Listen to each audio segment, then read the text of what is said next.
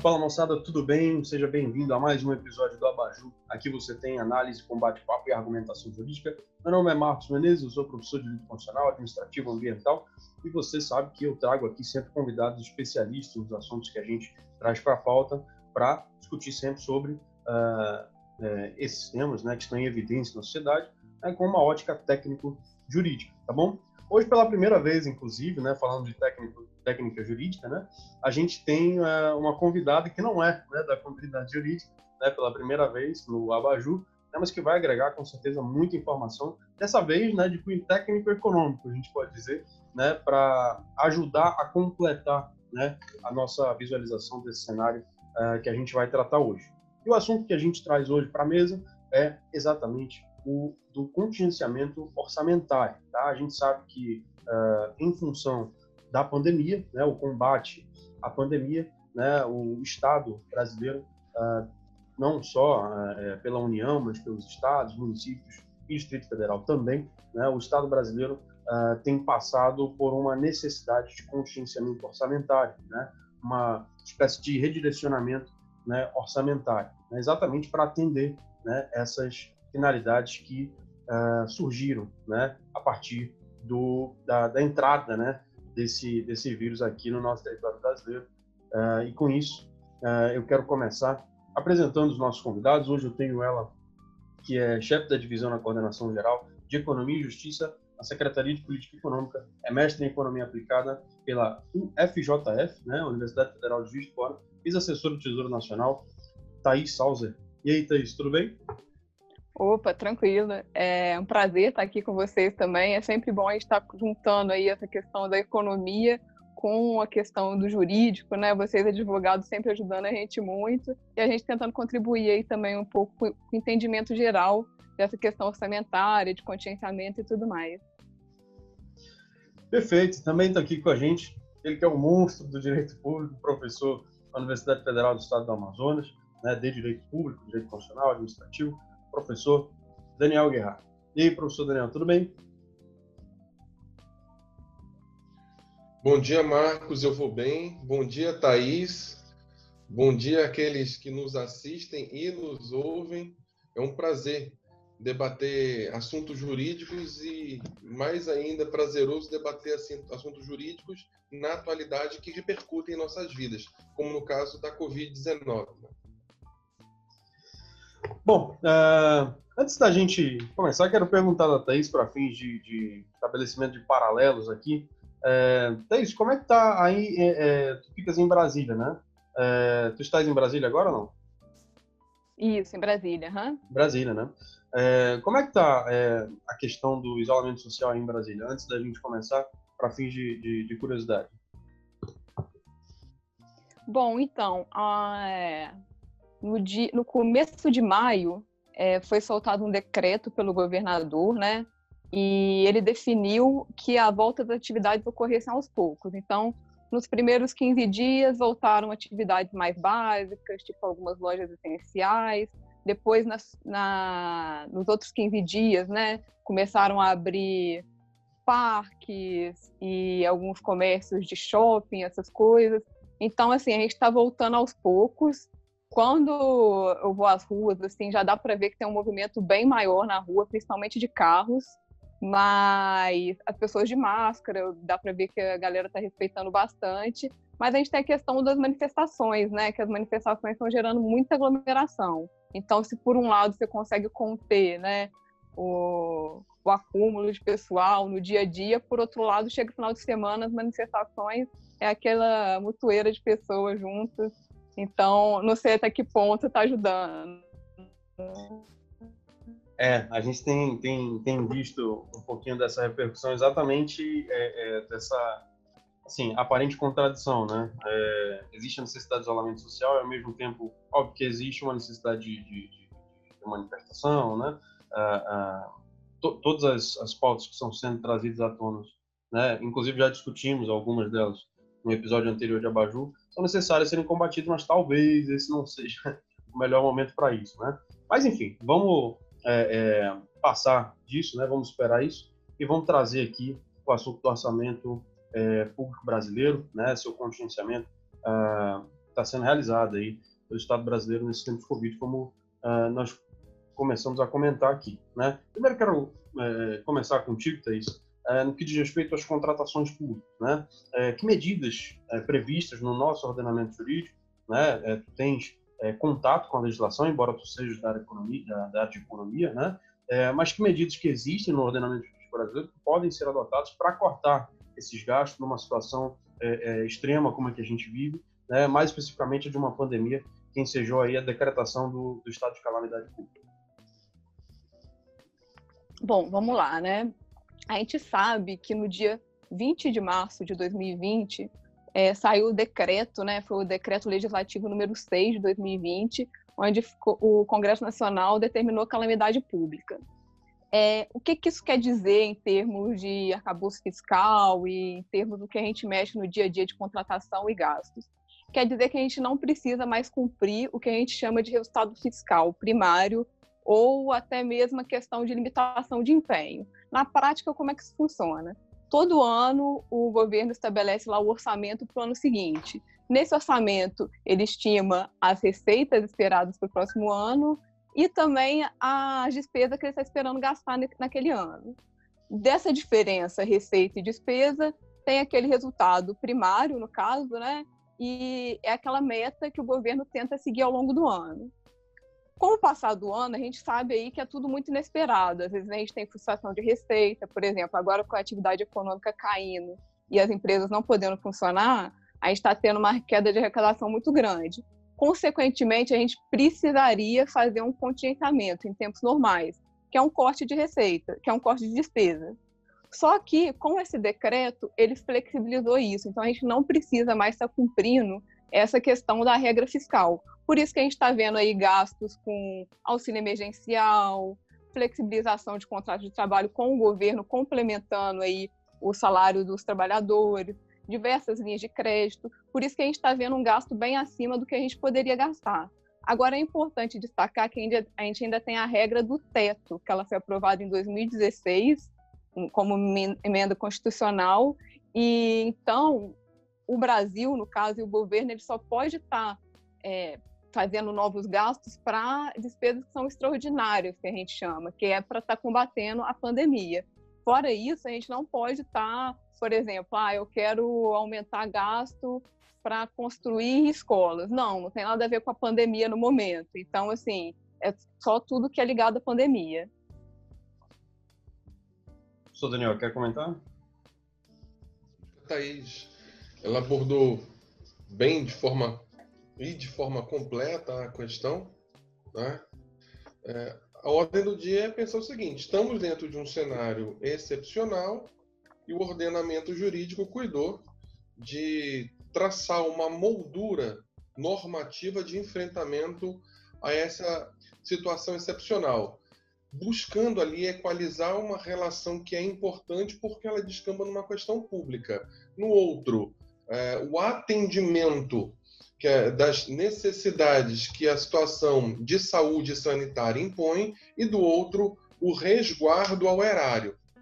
Então, essas medidas, elas bem equalizadas e que fazem parte, a Thaís pode também discorrer disso, de um bom programa, de um bom projeto de governança pública que, não obstante ser uma ferramenta indispensável de uso para momentos como esse, porque dentro de um bom programa de governança, você vai ter um programa adequado de compliance, você vai ter um programa de comitê de gestão de risco e de crise, você vai ter um bom programa de integridade, e isso tudo funcionando de forma articulada, devolve para a comunidade, de um lado, segurança jurídica, seja para atender as necessidades que a situação de saúde e sanitária exigem, do outro, é, resguardar o erário. É, perfeito. É, a gente tem que lembrar que todo esse cenário, é, ele, a partir do momento em que foi constatado, né, a partir do momento em que a entrada do vírus no país, né, a necessidade de combate, tanto com, com como o professor Daniel falou, com as medidas sanitárias adotadas pelo Ministério da Saúde, né, adotadas é, é, é até para atendimento a recomendações da Organização Mundial de Saúde.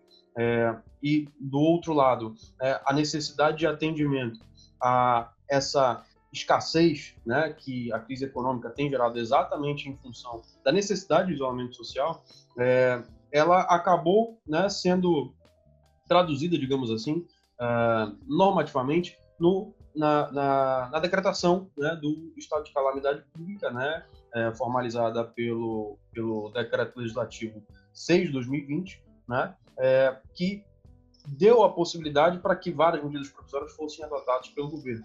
Né? Uma dessas medidas provisórias é exatamente a 961 de 2020, né? que traz a possibilidade né, de algumas medidas a serem adotadas para o combate a essa, uh, uh, a essa crise econômica barra né, ao combate é, é, ao Covid. Né? Ou seja, é, é como estabelecer um, um, um paralelo né, entre a necessidade de combater a, a, a, o Covid e a necessidade de combater a crise econômica derivada do Covid. Né? Uma dessas medidas é exatamente é, a possibilidade de trazer é, é à tona né, o RDC, o Regime Diferenciado de Contratação. Eu queria perguntar para o professor Daniel como é que funciona é, esse regime né, diferenciado de contratação pública, né, em que circunstâncias que ele é aplicado. Olha só, Marcos, e aí, até aproveitando para a gente contextualizar um... Perfeito, desculpe ter te interrompido aqui, acho que deu uma, uma falhada aqui comigo. Olha só, é, hoje nós temos, hoje, hoje o que, que é hoje? Cenário de pandemia declarada. Né? Hoje nós, nós temos dois regimes transitórios de contratação. Tá? Nós temos, de um lado, a Lei 13.979 de 2020, que é a Lei Nacional da Pandemia, porque ela traz ali um arcabouço de nomenclatura, de conceitos e procedimentos para a administração pública executar o seu MUNOS. Tá? E essa lei 13.979, ela se diferencia da medida provisória que você acabou de mencionar, 961, também do mesmo ano, né? o seguinte aspecto. Um, enquanto a medida provisória 961 ela se refere a quaisquer contratações, ainda que não relacionadas com o enfrentamento da pandemia, e aí a possibilidade de adoção do RDC, a Lei 13.979 ela é mais restrita nesse aspecto, né? ela se refere às contratações relacionadas com o enfrentamento da crise, direta ou indiretamente. Então, quando a gente fala da possibilidade de adoção do RDC, a gente fala dentro do contexto da MP 961. É, esse é um primeiro ponto para gente, a gente começar é, a conversar. Né? Essa MP 961 ela flexibiliza as regras de licitações e contratos.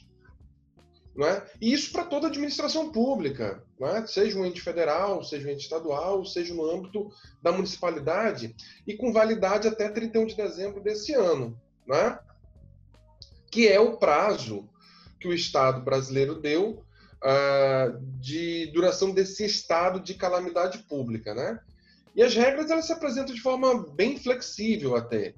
E não são nenhuma surpresa para a gente essa flexibilização de regra, porque ela já traz para a gente, esse cenário de flexibilização, aquilo que o projeto que altera a Lei Geral dos Contratos e Licitações, que é a conhecidíssima Lei 8.666, do ano de 93, né, traz no seu novo uh, projeto, que é um projeto de 1995, caminhando desde então e foi enviado em outubro, novembro do ano passado, uh, da Câmara para o Senado Federal para apreciação, ali já com, os apontamentos de destaque. Então, esse é um contexto de flexibilização que o direito administrativo, a administração pública, enquanto governança, já havia, é, de certa forma, se preparado e programado, e a situação de pandemia só deu uma acelerada nas coisas é, fazendo um paralelo, é mais ou menos o que está acontecendo com o home office ou com o teletrabalho.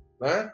Já havia é, rascunho, já haviam regramentos sobre o uso de teletrabalho na administração pública, sobre o uso de home office na administração pública, mas nem todos os órgãos, ou por insegurança, ou por falta de tecnologia, ou mesmo por falta de regulação interna, tinham já essa previsão. A pandemia ela só acelerou um monte de coisas, tanto para teletrabalho e aqui uh, para flexibilização. E, e dentre essas flexibilizações, essa MP 961 ela autoriza, por exemplo, é que qualquer órgão da administração pública ele pague antecipadamente por algum bem ou serviço. Depois a gente pode até falar um pouco mais sobre esse pagamento antecipado, né?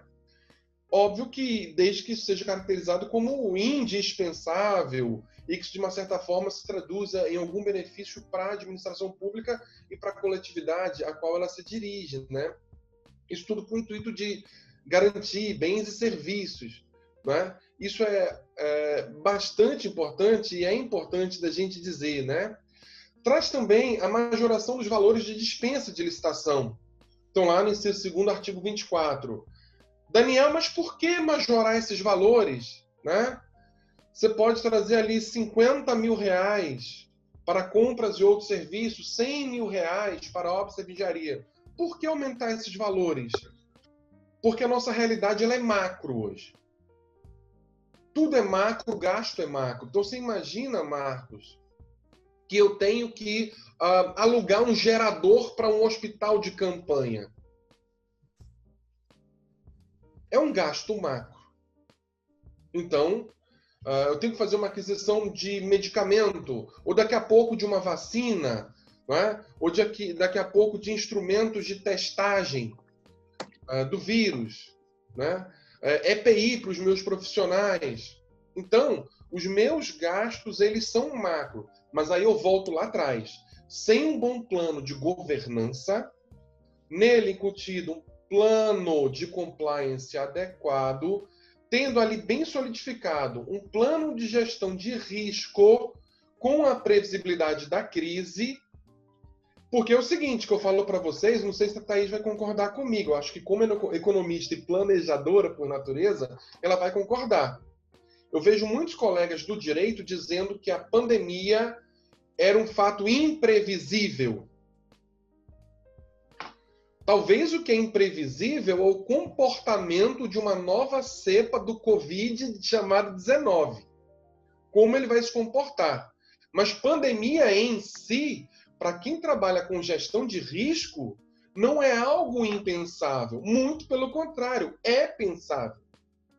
Assim como desastres ambientais. Brumadinho ensinou muito para gente. Tanto é que quando veio o Brumadinho, por conta de experiências pretéritas, em 24 horas o comitê de gestão da crise ele já estava lá posto e funcionando uh, adequadamente, sem nenhum tipo de problema. Então isso é importante se colocar. Então, vou falar em pagamento antecipado, todo mundo vai assustar e é para assustar porque nós estamos no Brasil, não é, meus caros?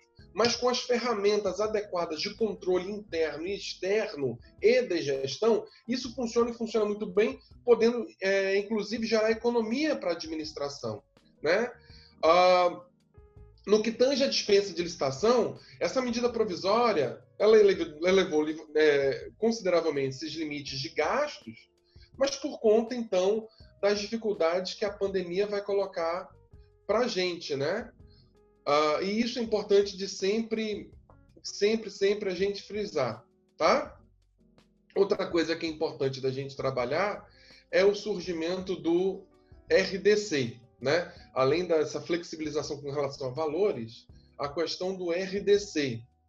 O que que acontece, né? Para a gente voltar um pouco uh, numa linha de tempo, né? O governo brasileiro criou lá no 2011 o regime diferenciado de contratações públicas. Né?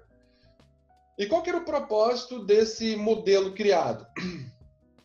Um modelo que visava ali impulsionar e facilitar projetos referentes a macroeventos. E que macroeventos são esses? Copa do Mundo 2014 e as Olimpíadas e as Paralimpíadas de 2016. Né? Então, o RDC se apresentou como um novo regime licitatório mesmo.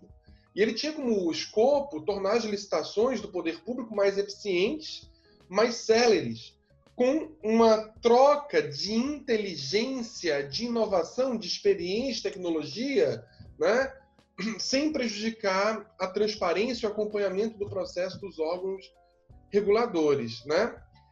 É, esse RDC ele foi instituído por uma MP, MP 527 lá de 2011, e depois foi convertido em lei no mesmo ano pela Lei 12.462, que aí uh, essa lei acabou ampliando as hipóteses de aplicação do regime e ele prevaleceu até então, né? É, e o que, que esse regime traz? A aplicabilidade restrita a contratos e licitações ligados aos Jogos Olímpicos e às Paralimpíadas, né? E isso envolve toda a estrutura para esse macroevento. Obras e serviços para aeroporto das capitais, das capitais sedes, né? A 350 quilômetros. Ações integradas do PAC, que é o Programa de Aceleração do Crescimento. E obras e serviços de engenharia no âmbito do SUS, né? além de sistema público de ensino. Né? O que, que a, a MP 961 traz? Ela pega esse RDC, já é uma previsão nossa, de certa forma já alinhado com um novo projeto da lei de licitações, que vai substituir a 8666, né? e traz o uso do RDC para todas as licitações realizadas no país até 31 de dezembro do ano de 2020. Então, o RDC ele pode ser aplicado pelos três poderes, né? executivo, legislativo e judiciário, nos três níveis administrativos, federal, estadual e municipal. Seja para contratar obra, seja para serviço, seja para compra, seja para locação, seja para alienação. Né? Então, o intuito dele é o quê? É desburocratizar mesmo. A palavra que a gente tem aqui de ordem é a da desburocratização, né?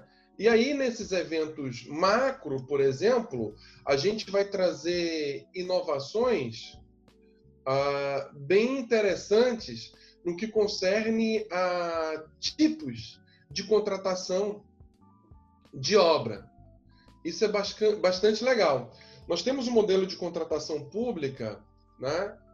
Uh, engineering, procurement,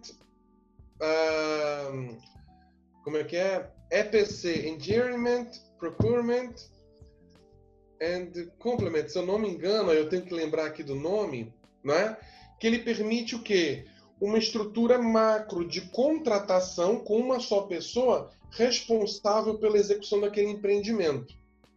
E aí o poder público faz esse pagamento dentro da estrutura do, do EPC, né? Endearment, Procurement and Construction, perdão, né? E qual que é a vantagem desse tipo? Bom, eu vou ter a contratação com uma só pessoa dentro do EPC, eu vou ter um projeto detalhado, com estimativa de custo para orçamentação de, de construção e de montagem, vou ter uma, uma possibilidade de macro planejamento e de previsibilidade de custo com a estimativa já de, com precisão. Eu vou ter também uma, uma possibilidade de transparência e acompanhamento full time de execução desse tipo de contratação. Isso tudo, uh, esse modelo EPC traz. Uh, de certa forma, essa medida provisória resgata isso e é o que está lá já no projeto de 1995. Viu, Marcos? Perfeito. É, desde, desde que veio à tona a legislação de licitação, né, e depois com esse projeto de lei de 95, né, esse, essa, essa tentativa de trazer à tona aí reformas que são importantes, né, até porque a 8666 teve é, é, várias, várias adições, né, vários acréscimos de lá para cá, é, a nossa legislação em relação à licitação, ela é, se mostra, não vou dizer carente, eu acredito que carente não seja, mas ela se mostrou é, dependente de algumas adaptações em vários sentidos. Não à toa veio a lei do pregão né, em 2002, é, veio a lei do RDC, óbvio, né, focado é, num primeiro momento né, para atender Copa das Confederações, Copa do Mundo, Olimpíada e Paralimpíada, uh, uh, que acabou, né, posteriormente, como o senhor bem colocou, uh, sendo adaptada para atender outras necessidades. e assim, eu percebo, né, que a ideia do RDC ela tem muito a ver com algumas propostas que já vêm desde a lei do pregão. É, para pensar, a lei do pregão ela trouxe a agilização do procedimento para oito dias, né? ela, a, enfim, ela, ela, prevê um regime né, que atenda à necessidade de aquisição de bens, né, aquisição de serviços comuns, uh, com uma urgência um pouco maior, uh, e o RDC tinha, de certa forma, um caráter de atender a uma, energia, a uma necessidade uh, emergencial, que é exatamente, eu pelo menos visualizo dessa maneira, uh, exatamente o que faz o RDC ser reinvocado, digamos assim, né, para fins de atendimento à necessidade né, é, pública nesse período de calamidade pública, nesse período de pandemia. Queria ouvir a Thais a esse respeito. Thais, quer comentar algo sobre essa questão da RDC? Uh, sim, desculpa, sim. Thaís, an antes de tu comentares, professor ah, Daniel, tá. eu, eu, eu, não quis interromper teu, teu raciocínio, o seu vídeo está desligado, tá? É, acho que tem que... Deixa eu ver aqui o que, que aconteceu. Acontece. Deixa eu ver. Eu acho que foi, foi só. Aí, voltou. Agora sim. Nossa, é isso. Voltou. É. Bom, então, eu vou. O meu comentário aí sobre essa questão das licitações, né, e da possibilidade de adiantamento de pagamento e tudo mais, é, vou levar para o meu lado mais fiscal, né, que é quando a gente está sempre de olho, e a questão da transparência também como o professor Daniel deu uma aula aí para gente explicando a medida provisória, Marcos também complementou muito bem, é, a questão da necessidade de adiantamento, né, de pagamento de licitação, ela vem muito em decorrência do Brasil e do governo ou dos estados não serem considerados bons pagadores. Esse é o problema, né? Porque assim, é como se fossem pessoas no dia a dia. Você vai no banco pegar um empréstimo, o banco vai analisar se você paga bem, se você vai pagar em dia. E se você conseguir pagar antecipado uma parte ou boa parte, você consegue aquele crédito mais fácil ou você consegue comprar aquilo de forma mais fácil. Então, assim, daí vem essa importância muito grande né, de flexibilizações, desse tipo de coisa. É, a preocupação maior por trás disso tudo, que a gente analisa muito né, em termos de contas públicas, é o seguinte: e se você pagar e você não receber depois o bem? Você tem que ter isso muito bem estruturado também. Porque a gente até viu aí casos de respiradores que foram comprados, de vinícolas, saiu até reportagem falando de comprar de casa de massagem, saiu no antagonista, no antagonista não, foi no... É, acho que foi isso mesmo. Então, assim, é, a gente tem que ter a questão da transparência muito bem implementada, né, por trás disso. Aí, só voltando a um ponto também que o professor Daniel falou, que é a questão da previsibilidade, né? Por que, que a gente precisa ter mecanismos de, de escape diante de situações extremas, como essa da pandemia? Porque realmente, assim, a gente consegue ver pesquisadores renomados que falam que uma pandemia poderia, sim, ser prevista. Claro que a gente não ia prever o coronavírus, as características dele e tudo mais, mas, assim, várias pessoas que estudam muito a área, elas falam disso, que isso pode acontecer e pode acontecer de novo. E eu acho que esse momento ele vai ser muito oportuno para que a gente possa estar reformando isso e para uma próxima situação de extremidade como essa a gente esteja melhor preparado para atuar nisso. Muitos mecanismos já estão sendo utilizados, como flexibilizações de crédito e tudo mais, mas a gente ainda precisa aperfeiçoar muito. Thais, eu quero voltar para ti com a seguinte pergunta alguma medida foi efetivamente adotada pelo governo federal para cortar esses gastos, como, por exemplo, essas é, propostas é, é, da 961, da medida provisória 961? Para cortar esses gastos? De... Então, a gente viu aí que houve adiantamentos em questão de é, compra de respiradores, houve várias, uma série de adiantamentos, compra reformas de hospitais, coisas que eram necessárias de ser feita urgentemente foram sim feitas em diversos estados assim.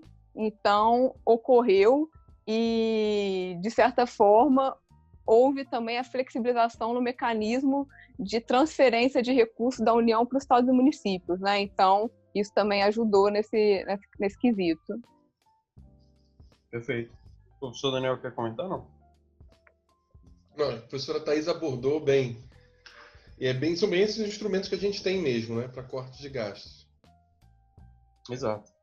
Bom, uh, professor Daniel, uh, queria voltar com o senhor agora para a gente atender, conseguir atender aqui a todos os níveis de entendimento, conseguir atender a nossa audiência que é, vai prestar um exame de ordem, vai prestar um concurso público, né, e precisa entender a diferença de alguns institutos né, do direito administrativo uh, relacionados a essa necessidade de contingenciamento público. Né? É, uma delas é a da dispensa de licitação. Né? Eu queria perguntar uh, qual a diferença entre dispensa e inexigibilidade de licitação. Acho que é um tema que vem muito à tona, que inclusive é objeto é, é, dessa medida provisória que nós mencionamos. Uh, e no caso da calamidade pública, qual desses dois institutos que deve ser aplicado? Bom, Marcos, é, começando primeiro com um, uma, uma observação, e aí eu me responsabilizo por ela, porque eu falo isso de forma muito consciente, é que para a gente afastar um mito. E qual é o mito? Ah, a regra é a licitação.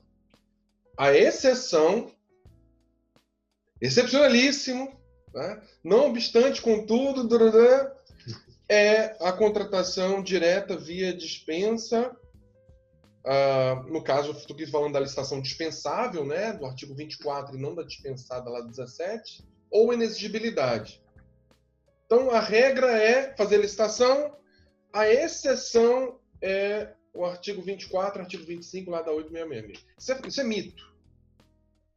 Por que, que é mito? A administração ela tem que ser eficiente nas suas contratações.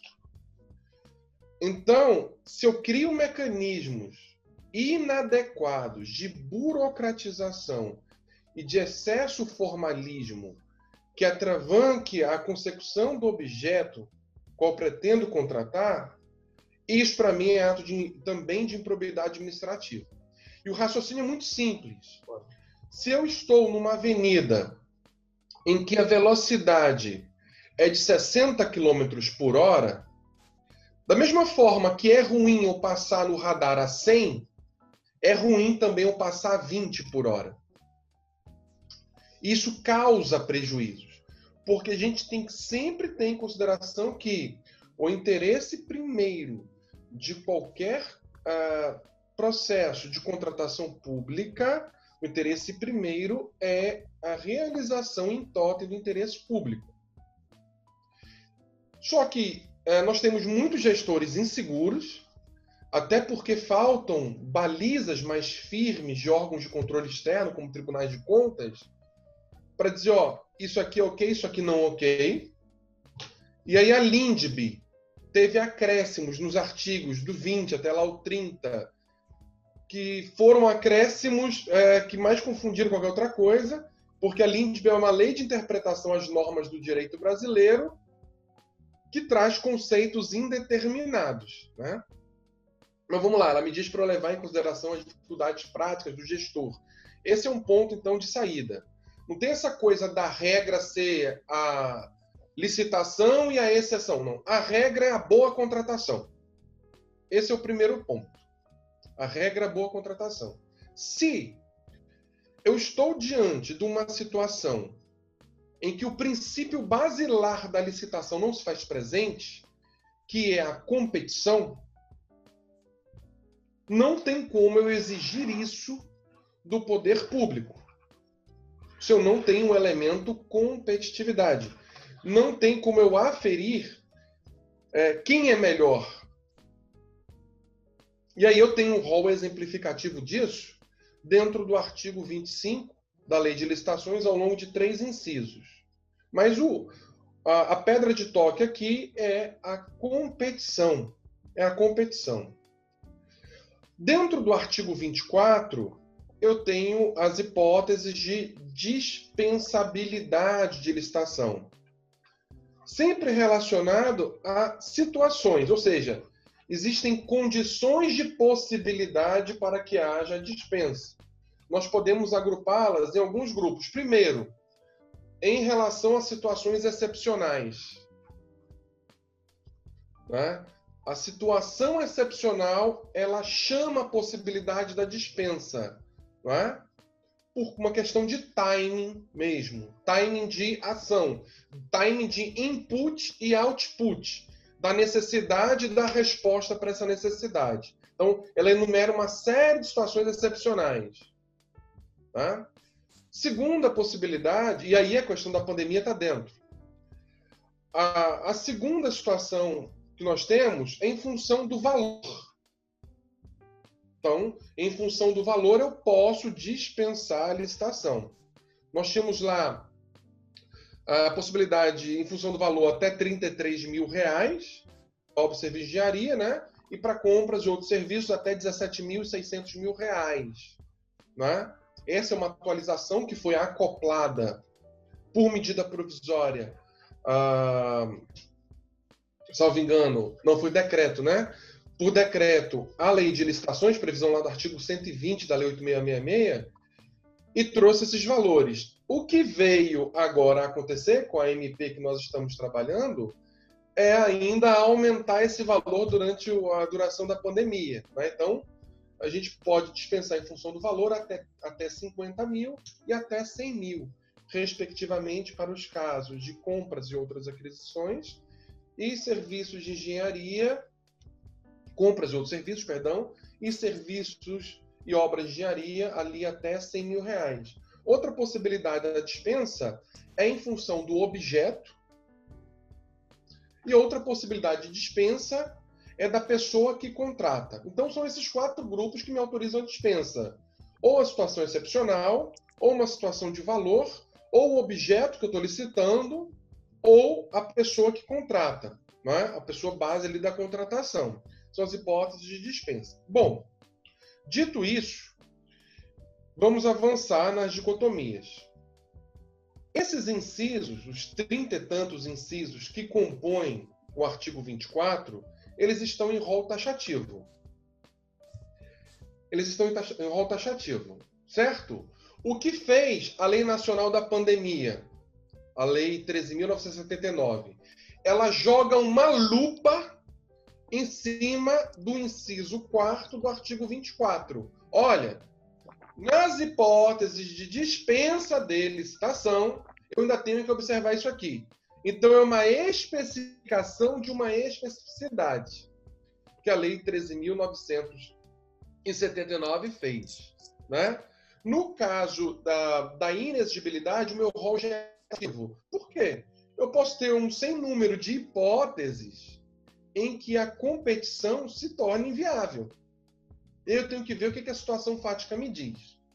Mas a grande sacada é pensar o seguinte: se eu estou numa situação de pandemia declarada,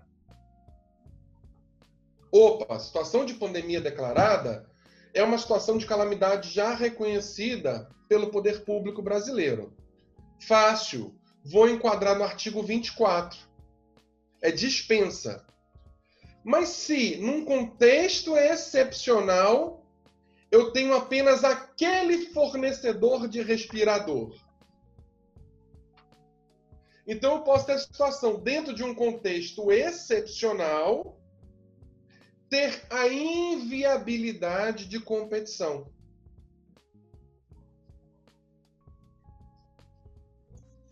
Aí o que, que eu vou fazer nesse contexto? Eu vou dar uma olhada lá para o que diz o artigo 4 parágrafo 3 da Lei Nacional da Pandemia, nesse caso. E aí eu vou dar um tratamento de inviabilidade de competição mesmo. Mas no frigir dos ovos, meus caros amigos, no frigir dos ovos, essa discussão que eu estou tendo com vocês aqui, até por conta de seu pedido para é, esclarecer os estudantes e concurseiros, é uma discussão teórica e acadêmica. No frigir dos ovos, se era caso de, de, de inexigibilidade o gestor foi lá e fundamentou em dispensa, eu vou usar que princípios, meus amigos? Um princípio de direito público. Que princípio é esse? É o princípio que visa formas. A instrumentalidade das formas. É isso que vale. Quando a gente estuda lá em direito administrativo, adicionais, gratificações e indenização, você vai ler as legislações estaduais e municipais, uma diz que gratificação é adicional, outra diz que é... fazem um salseiro de conceitos e nomenclaturas. O que, que vai valer no caso concreto? É o que está tipificado na lei e como eu justifiquei aquela aplicação. Isso vale para aqui também. Se você ficou como dispensa ou como inexigibilidade, não interessa. Cadê o caderno processual e procedimental dessa contratação direta? É isso que vai importar no frigir dos ovos. Mas não ficando em cima do muro e te respondendo, com certeza, o contexto de pandemia, de calamidade pública se enquadra numa hipótese de dispensa, mas se eu tiver fornecedor único, aí, o princípio que contido no artigo 3 da Lei de Licitações puxa a questão para inexigibilidade. É isso. Perfeito, perfeito. Ontem a gente falou uma verdadeira aula, estamos tendo aqui com o professor Daniel. Professor Daniel, eu queria. É... é que eu falo muito, eu peço desculpas por isso. Não, isso, imagina. Isso é um erro que eu tenho que melhorar para não ser prolixo. Não é virtude, não. Isso é erro. Meu amigo, tá, amigo. Fala muito bem, fala de forma objetiva e fala bela, de forma muito bela. tirar em você, viu, Thaís? Opa. Professor, a sua, a, o seu vídeo está desligado novamente. Uh... Eu juro que não sou eu. é que deve ter filtro contra pessoas feias. Aí ele apaga o meu automaticamente. viu, Marcos? Uh, vamos lá. Uh... Ô, Marcos, só, um, só uma vírgula, se você quiser depois até corta isso. Mas é que eu acho que você tinha perguntado antes do, da questão do corte de gastos, eu acabei não respondendo. Eu falei de licitação e tal. Se você quiser até retomar a pergunta, ou se. Não, pode. Tá ok? Pode já emendar. Pode emendar. É, mas aí é porque aí seria a última fala que eu tinha feito. Você acha que eu posso. Tá. Uh, bom, em relação à pergunta sobre. Uh, que... Sobre o corte, é, porque eu acabei falando de licitação, eu não falei do corte em si. Isso. Que medida foi efetivamente adotada pelo governo federal para cortar os gastos, né? Para promover o contingenciamento Isso, exatamente. É, como eu falei no início, né, do, da apresentação e tudo, é, a gente tem aí no governo federal mecanismos que acionam a necessidade de contingenciamento e de cortes em de, determinados momentos. Então, assim, em situações normais, a gente tem o orçamento, onde é feita a estimativa de receita a determinação das despesas e, consequentemente, aquela meta de resultado fiscal que a gente tem que estar tá seguindo aí ao longo do ano. O que, que acontece? A Lei de Responsabilidade Fiscal e a LDO, a Lei de Diretrizes Orçamentárias, estabelecem que de dois em dois meses, né, bimestralmente, é necessário fazer uma reavaliação para ver se a gente vai estar tá cumprindo essa meta. Quando a gente estiver cumprindo, ok. Quando a gente não estiver cumprindo, ou seja, a gente teve uma frustração de receita, um gasto além disso, a gente deveria fazer um contingenciamento para estar tá continuando seguindo essa meta de forma razoável, né? Então, assim, nesse caso, por que, que a gente não está precisando fazer cortes de gastos? Justamente porque o Decreto Legislativo 6 de 2020 flexibilizou o artigo 65 da Lei de Responsabilidade Fiscal, que falava do cumprimento dessa meta. A gente não precisa mais cumprir essa meta mas também não é oba-oba, assim, porque a gente só, só pode fazer gastos para a pandemia e o teto de gastos ele estabelece o limite para ver quanto que a gente vai poder estar tá gastando ou não, porque a gente só pode estar gastando o quanto que a gente gastou no ano passado acrescido da inflação. É isso que o teto de gastos estabelece, né? Então, assim, no último bimestral, que saiu em maio, ele é, identificou que a gente estava com alguns gastos acima do que estava sendo estimado fora da pandemia quais foram as saídas em termos de cortes que foram é, levantadas? Foram na área de pessoal. Então, assim, seriam cortes na área de pessoal. O que a gente viu já efetivamente foram medidas no sentido de proibir né, o reajuste de salário de alguns servidores. E também tem outros que estão tramitando, ainda não foram aprovadas, mas podem ser aprovadas, que vão acabar implicando em cortes. Posteriormente, pode vir, inclusive, uma redução de jornada de servidores e cortes nesse sentido, mas ainda não passou. Então, nessa linha, a princípio, está sendo bem atingido os gastos com o pessoal.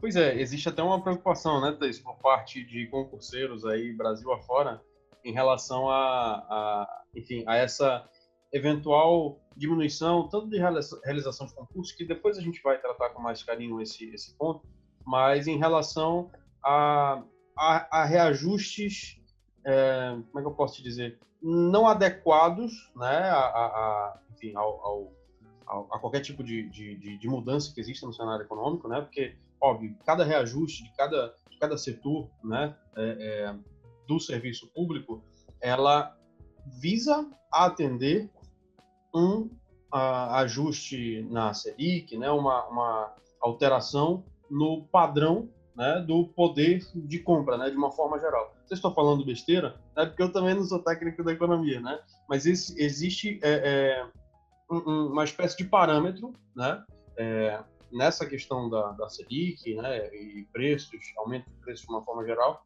para basear aí reajustes é, nos salários dos servidores públicos. Né?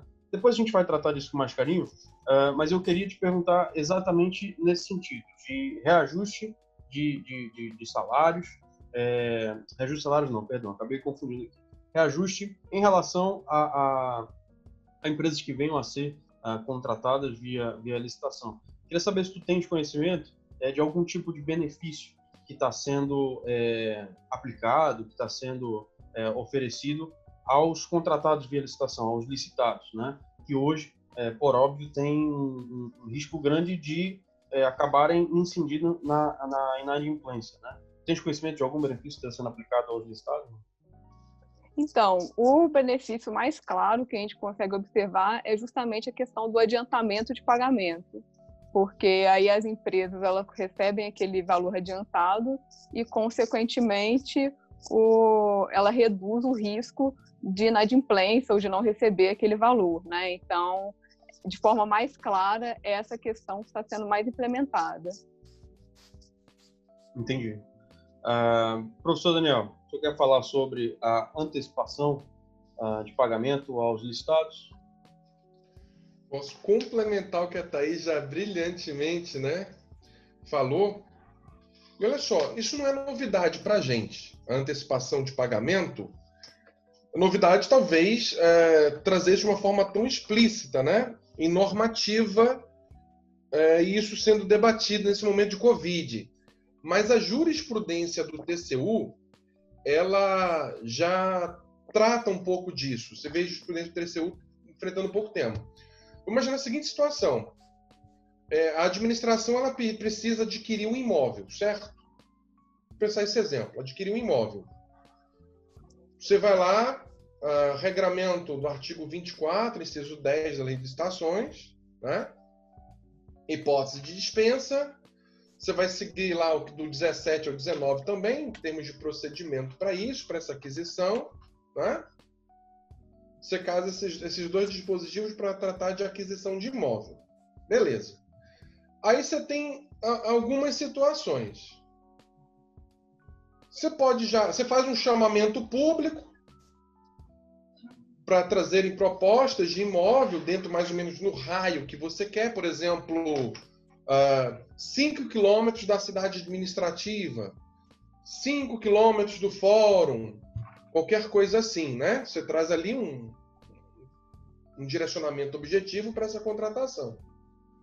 E aí você vende tudo. Você pode, você pode comprar esse imóvel, você pode fazer um contrato build to suit, né? que é aquele de alfaiataria. Uh, você pode até mesmo comprar o imóvel na planta. E aí você vendo todas as opções possíveis, você vê assim, olha, comprar na planta é mais barato. E todos nós aqui sabemos que é, até por conta do risco né, envolvido.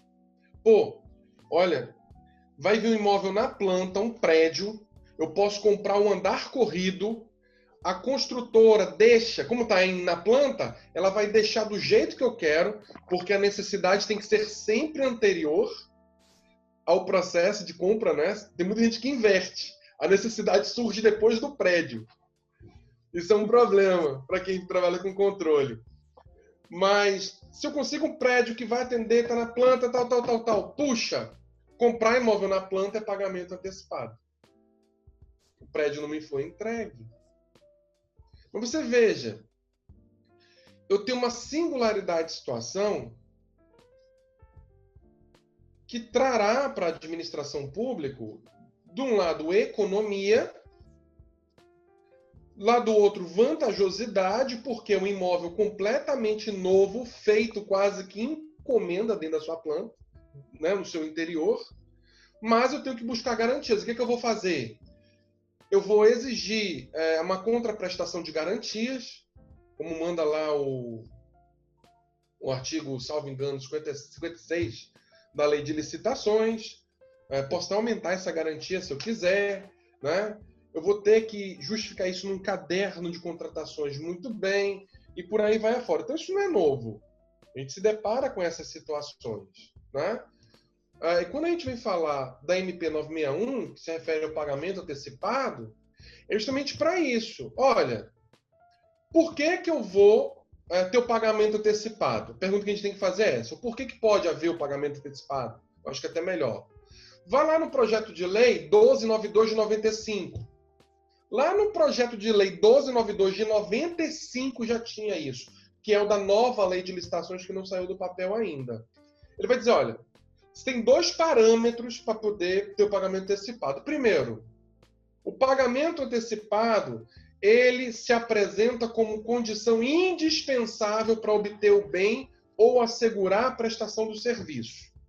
Olha, Daniel, a única empresa hoje que fabrica esses respiradores com pronta entrega, ela não é, faz negócio sem que o pagamento seja antecipado. Aí eu poderia até ter uma solução. Vou fazer requisição administrativa, então.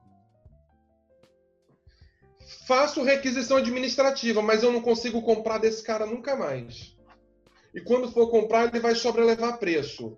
A gente tem que saber a realidade das coisas. Então, o que, que eu tenho que fazer? Me resguarnecer. Então, primeiro ponto. É condição indispensável para obter esse, esse, esse, esse bem, esse serviço? Eu tenho que ter um caderno procedimental bem estruturado do setor de compras, né? E isso no setor numa crise, cadê a governança pública com comitê de crise? Já tem que ter um compliance aí dentro, né? E a segunda questão é que isso se mostra em significativa economia de recurso para a administração. Então, buscando atender a necessidade pública com a proteção ao erário. Né? Uh, nesse sentido, é preciso que os gestores públicos, ao decidirem pelo pagamento antecipado com base lá no que diz o artigo 1 dessa medida provisória, 961, está lá no inciso 2, se eu não me engano, ele tem que demonstrar de forma muito objetiva, por meio de pesquisa de mercado e transparência, eu já digo aqui, gestor público não sabe fazer pesquisa de mercado porque ele fica preso num outro mito. Ah, eu tenho que ter três pesquisas de preço. Onde que está escrito isso? Você não tem que ter três pesquisas de preço. Tem que ter uma pesquisa de preço muito bem feita. Isso aí é motivo até para uma outra conversa. Metodologia de levantamento de preços. Porque eu posso fraudar a licitação, fraudar a contratação pública fazendo 10 pesquisas de preço. Então não é simplesmente cumprir um requisito formal de numeral 3. Eu tenho que saber pesquisar. E hoje você tem instrumentos é, de pesquisa pública que são bastante interessantes dentro de uma metodologia de contratação. Né? Isso tem que ser feito. Isso tem que ser feito. Né? Eu sei se eu conseguir avançar, senão a gente acaba indo até bem mais, bem mais além. Né? Mas é, acaba que é essa medida provisória. Tá? Oi? Tá. Pode falar. Não, esse assunto é muito interessante. Ah, dá mais um episódio do Abajur. Isso dá mais um episódio. Então eu vou te, eu vou te devolver. A... Não, perfeito. É... Vocês estão me ouvindo bem? Então, né? Sim, aham. Uhum. Tá. É... Não, no que diz respeito a, a, a essa necessidade surgida tão esporadicamente, né, de, de ampliação dos sistemas de saúde estaduais. A gente é, é, vai trazer um pouquinho agora para esse lado mais prático, uh, tendo em vista, uh, inclusive, o envio das verbas públicas federais uh, a outros entes federativos. Né? A gente teve uma lista recente aí, é, divulgada dos municípios né, e de quanto eles receberam, dos estados, quanto eles receberam né, das, das verbas públicas federais. essa readequação orçamentária e financeira ela é tratada no ordenamento jurídico brasileiro é, de que forma? Queria saber de vocês. E aqui eu vou jogar para o ar quem quiser responder primeiro, responde, uh, como é que essa readequação orçamentária é tratada uh, no ordenamento jurídico brasileiro? Eu sei que a Thaís tem é um contato direto né, com, com o LDO, né, com, uh, enfim, essas leis né, que prevêem o orçamento né, do ano seguinte. Queria saber de vocês, né, como é que o, o, o Brasil tem, né, na sua legislação federal, né, sobretudo, um tratamento para lidar com situações como a que a gente vive em termos de calamidade pública, levando em consideração as que a gente já mencionou aqui, né, é, o RDC sobretudo e essa medida provisória que veio à tona. É. Quer responder, Daniel? Posso começar? Bom, então vamos lá. É, assim, em termos é, de contexto orçamentário, fiscal, como a gente pode estar direcionando recursos ou não nessas áreas, né? É, como eu tinha falado, o primeiro ponto é a questão da não necessidade de contingenciamentos é, no período de calamidade. Um segundo ponto que é importante a gente estar tá mencionando é a questão da possibilidade de créditos extraordinários. Então, o que, que acontece? Quando a gente está tratando aí de necessidade urgente de estar tá investindo em educação, desculpa, de estar tá investindo em saúde, né, construindo hospitais, investindo em vacina, é, nesse período da pandemia, mais leitos e tudo mais, respiradores, a gente pode trazer que essa é uma necessidade extraordinária para o momento. Então, lei de responsabilidade fiscal, própria Constituição, ela estabelece já mecanismos para a gente estar tá lidando com isso nessas situações. Então, a gente pode estar tá trazendo aí é, necessidade de respiradores, por exemplo, é urgente, é. Calamidade, é. Crédito extraordinário, você pode estar tá é, comprando esse tipo de coisa. Agora, quando a gente traz para contexto de entes federados, a gente tem que considerar que antes da pandemia o Brasil já vinha passando por um contexto fiscal muito difícil. Ao longo dos últimos anos, a gente estava gastando muito mais do que a gente estava arrecadando, a nossa dívida estava sendo elevada e muitos entes federados, estados e municípios, estavam endividados com a União e não estavam conseguindo pagar. A gente tem a questão de que a União ela fornece garantia em muitas operações desses entes, só que eles precisam ter um certo grau de rating positivo para que ela faça isso. Porque, assim, é, se o Estado não me paga nunca, por que, que eu vou estar tá garantindo a operação dele, né? Então, é, essa discussão estava vindo muito forte antes da pandemia, só que aí veio a pandemia e a necessidade dos entes estarem investindo nisso. Aí aqui eu acho que a gente pode até trazer a lei complementar 173 de 2020, que foi aprovada, né, que ela tratou da suspensão de pagamento de dívida, do fornecimento de crédito e do auxílio financeiro aos entes federados. Por que disso? Justamente os estados e municípios estavam muito apertados, então eles não tinham condições de estar com, comprando né, esses equipamentos, investindo em saúde e tudo mais. Então, com isso, foi possível suspender o pagamento das dívidas que eles tinham, né? O ponto um. E, e assim, beleza, nesse momento é positivo, é, mas qual que é o problema disso? Isso gera um incentivo adverso para favorecer mal pagadores. Porque se eu sou um estado que eu estou pagando as minhas contas em dias ou estou tentando pagar em dia, é, aí chega um momento como esse, eu posso comprar meu respirador.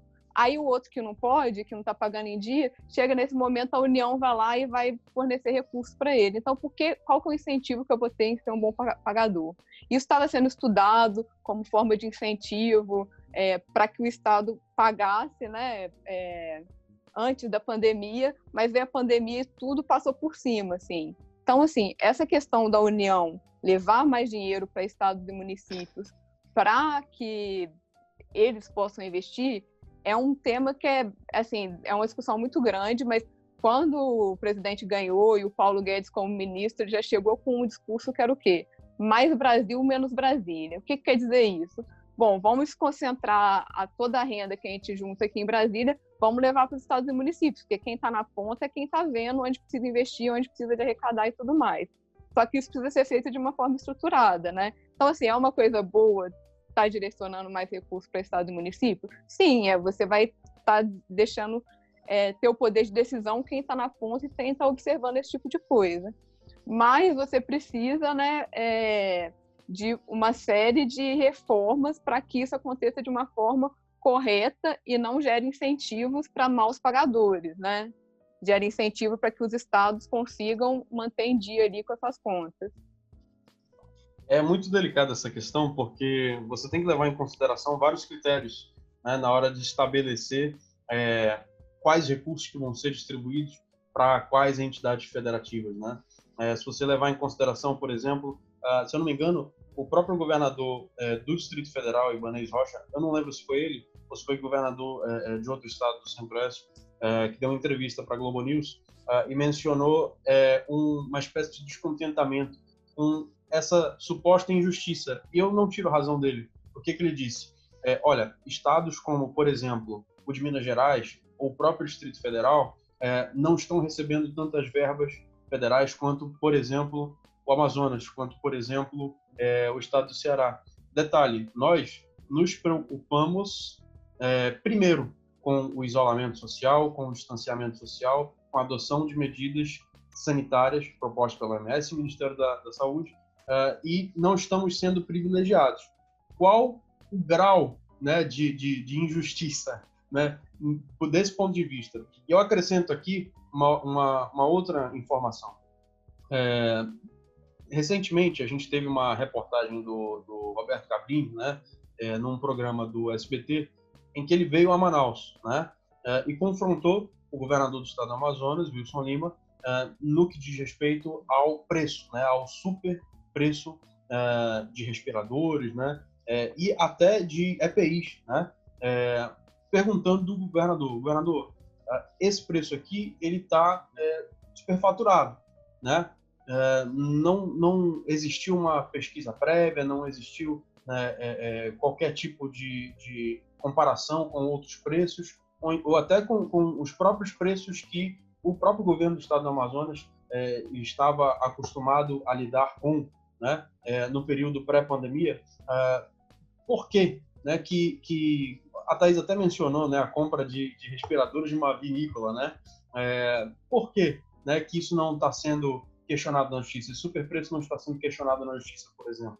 Né? É, a gente pode até trazer à tona aqui direito penal, né? É, crimes contra a economia popular, crimes contra o consumidor, né? mas isso seria um outro debate. Né? A questão é, se você levar em consideração essa injustiça trazida à tona, se eu não me engano, pelo, pelo Ibanez Rocha, governador do Distrito Federal, e esses superpreços né, que é, estão sendo, até de certa forma, é, fomentados, né, e, né, é, tanto ah, por, enfim, pelo nosso governo aqui do estado do Amazonas, tá? e aqui é uma, é uma presunção minha diante dos fatos que a gente tem à nossa frente. Eu não teria como fazer uma análise mais a fundo disso. Né? Mas também de outros estados no país, Uh, levando em consideração todos esses fatos, será que essa distribuição de verbas públicas federais não estão sendo é, é, a, a, aplicadas de forma um, um, injusta só com base nesses critérios, entende que eu estabeleço? Queria a tua, a tua opinião é, é, de forma mais sucinta sobre isso. É, tu acha que esses critérios eles é, são, são têm sido ponderados da forma mais justa possível? É, bom, então, essa é uma discussão até, igual eu falei antes, antes da pandemia, como é que é feita a distribuição de recursos da União para o Estado e município? É via FPM FPE, Fundo de Participação de Estado, Fundo de Participação dos Municípios. Quais são as variáveis principais que, eles, que ele utiliza para fazer essa distribuição? Tamanho da população e questão de pobreza ou riqueza da, do Estado. Então, por exemplo, quanto mais pobre um Estado, mais recurso ele vai receber. Então, assim, pô, é justo que São Paulo, que é o estado que tem mais arrecadação, que mais contribui para o bolo né, crescer, seja o que menos recebe em, em termos de fundo de participação? Bom, essa é uma discussão. E aí essa discussão vem de novo exatamente nesse ponto. É justo que o Estado que tomou menos cuidado com a pandemia receba mais? Nessa lei complementar 173 de 2020, é, houve muito essa discussão, que a princípio é, queriam usar exatamente esses indicadores de fundo de participação de Estado e município para distribuir os recursos. Só que, por exemplo, São Paulo é que, um dos que menos recebe. Só que São Paulo é o que estava sofrendo muito com a pandemia, pela quantidade de pessoas, aglomerações e tudo mais. Então, assim, se fosse aquele critério, São Paulo ia receber pouco. Então, ele tinha que receber mais. Aí começaram a encaixar outros critérios. Mas, assim, de forma geral, é, isso é uma coisa que tem que ser uma mudança estrutural, assim, é, a pandemia trouxe à tona essa discussão e ela precisa sim ser trazer, né, ser discutida à frente. Na minha opinião, pessoal, Thaís, eu acho que tem que mudar sim a forma de distribuição e, e principalmente uma forma que gere incentivo ao Estado estar tá ganhando mais, né, em termos de, de recurso para estar tá investindo em si e estar tá fazendo bom uso desse gasto. Porque, assim, vamos supor, ah, Estado, se você conseguir gastar aqui, se tiver resultado positivo, você vai ganhar mais, ele vai ter muito mais incentivo a estar tá produzindo, é, a estar tá investindo bem, né, e estar tá tendo, trazendo retorno para a sociedade, do que se você não tem esse mecanismo de estímulo. Então, acho que o ponto principal está aí. E só para não cometer o erro de ser injusto, como eu falei, uh, eu estou analisando com base nos fatos que eu tenho à minha frente, não estou entrando né, em, em, nenhum pormenor, tá? Vale dizer, inclusive, que no nosso episódio 6 do Abaju, né, que trata das mudanças da pandemia na advocacia pública e privada, a gente teve a participação aqui de um procurador de Estado, o professor Rafael Bertazzo, né, que é, deixou clara a posição dele, né, afirmando, inclusive, que não há superfaturamento aqui é, em relação aos, aos respiradores, né, óbvio, ele é procurador de Estado, né, ele vai ter a posição dele a favor do Estado, ele tem os argumentos dele a favor disso, né, e, é, é enfim, como eu falei, não, não vamos nem entrar nessa discussão aqui, né? Mas Sim. temos que analisar é, é, pormenores aí em relação à, à, justiça né, dessa. Verdade. Dessa... Só um ponto assim que eu acho importante oh. trazer, como eu sou economista, assim, eu acho que é legal trazer isso, é a questão da lei da oferta e demanda, né? Como é que o preço de algum determinado produto é definido no mercado?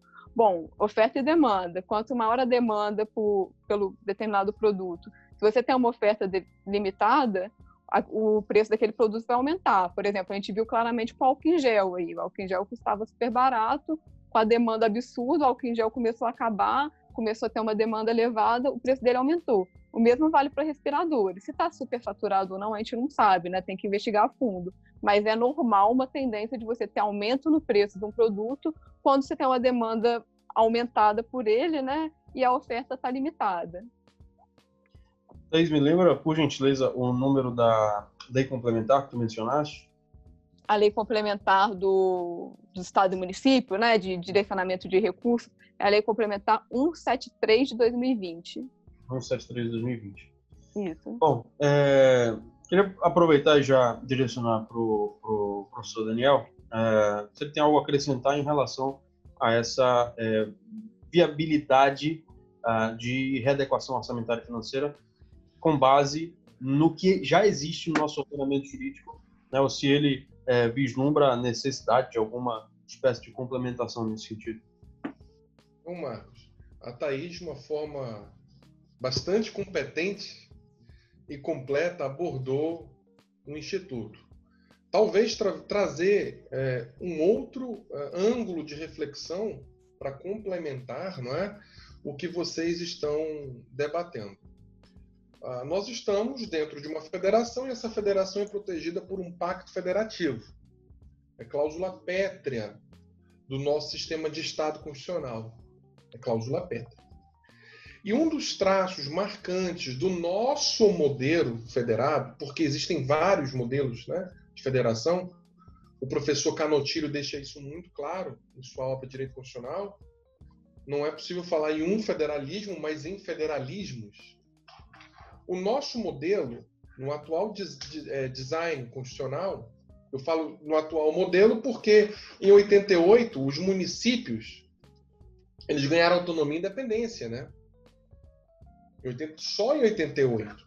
É de termos um federalismo centrífugo, cada vez mais centrífugo, ou seja, que a, o poder ele seja efetivamente pulverizado para as suas extremidades. Tá? O professor José Luiz Quadros de Magalhães, um grande constitucionalista, ele diz que a força da federação está no município. Então, é fortalecendo a municipalidade que eu tenho o fortalecimento desse vínculo, desse pacto federativo. Então, na hora de eu repensar a distribuição de receita né, entre os entes, é, os entes federados, pensar nesses repasses de recursos, tanto os obrigados quanto os voluntários, eu tenho que ter em mente isso. Eu tenho que fortalecer a municipalidade, muito por conta da sua realidade prática e muito para que é, municípios pobres eles tenham condições de, de atender todo um catálogo de direitos que a administração pública tem que oferecer em caráter primário e secundário, entende? Senão, o que, que a gente tem? A gente vai ter, óbvio que isso tem que ser junto com controle e com fiscalização, né? Para a gente não ter uma população interiorana é, dependendo tão somente desses recursos públicos e elas aqui, acabam ficando nas mãos de políticos daquela localidade. Né? Os recursos têm que ser enviados, sobretudo, para promover desenvolvimento naquele lugar. Então, eu sou da opinião que a gente tem que fortalecer a municipalidade nesse repasso de, de, de dinheiro público. Perfeito.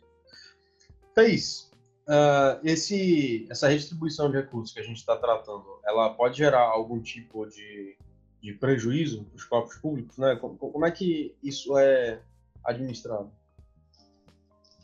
Assim, poder pode, pode sim e não, né? Depende de como ela for feita e tudo mais.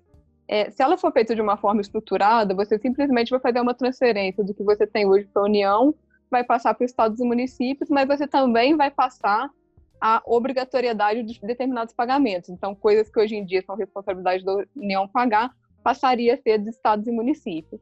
Agora, pode ser sim que venha é, junto com o aumento de gastos. A gente sabe aí que estados e municípios têm muita força, então eles podem muito bem receber parte do dinheiro e a União continuar com algumas obrigações de pagamento, o que aumentaria o gasto público no Brasil. Qual que é o problema disso, né? Se acontecer dessa forma e se no caso a reforma que já está aí no Congresso andando, né, da, da reforma é, em, relação ao Pacto Federativo, se ela andar de uma forma que gera aumento de gastos, qual que é o prejuízo disso? Bom, a gente sabe que a gente tem uma dívida pública no Brasil e a gente precisa pagar as contas de algum jeito. Se a gente aumentar os nossos gastos, a gente vai aumentar a nossa dívida. E já está sendo estimado uma relação dívida-PIB para o Brasil que chega a 100%, ou seja, 100% do que a gente produzir, vai, a gente vai ter em valor de dívida. Qual que é o problema disso, né? Tipo assim, qual que é o problema da gente ter um valor tão alto assim de relação dívida-PIB? é, esse indicador ele é olhado tanto externamente como internamente para estar tá se investindo no país. Então, se a gente tem uma relação dívida PIB muito alta, a gente tem uma tendência de ter taxa de juros altas para estar tá rolando a dívida, ou seja, a gente tem a nossa dívida elevada, a gente precisa rolar ela de alguma forma, a gente precisa estar tá pagando ela ou postergando ela. Quando a gente faz isso, a gente precisa que alguém empreste dinheiro para a gente, e isso acontece por meio de títulos públicos. Então, a população vai comprando título público, nacional e internacional, né? Só que, quando eu vou tendo uma dívida muito alta, o risco do país vai aumentando. Então, as pessoas começam a falar assim, pô, não vou investir nesse país porque tem um risco alto. Então, só vou investir se ele me der juros mais altos. Os juros vão aumentando, quem quer investir aqui acaba não vale a pena investir, porque você já tem uma taxa de juros alta, vale mais a pena eu comprar um título que eu vou receber aqueles juros do que eu investir em determinado setor, infraestrutura que seja, porque eu não sei, né, é mais incerto estar investindo. E também em termos de cenário externo, você ninguém vai querer investir num país que tem, um taxa, que tem uma dívida tão elevada, que é tudo tão incerto que você não sabe se vai ter retorno. Então, assim, sai perdendo no curto prazo, né, e no longo prazo também. Pois é, agora, assim, tratando de, de enfim, tentar viabilizar esse contingenciamento orçamentário. É, a gente tem tido, e aí sim eu quero trazer aqui a discussão, é, concursos e nomeações. É, a gente tem tido aí um reflexo nos concursos, a gente vê que, assim, eu pelo menos não vi ainda, né, nenhum concurso federal recentemente sendo, tendo seu edital divulgado por razões óbvias, né.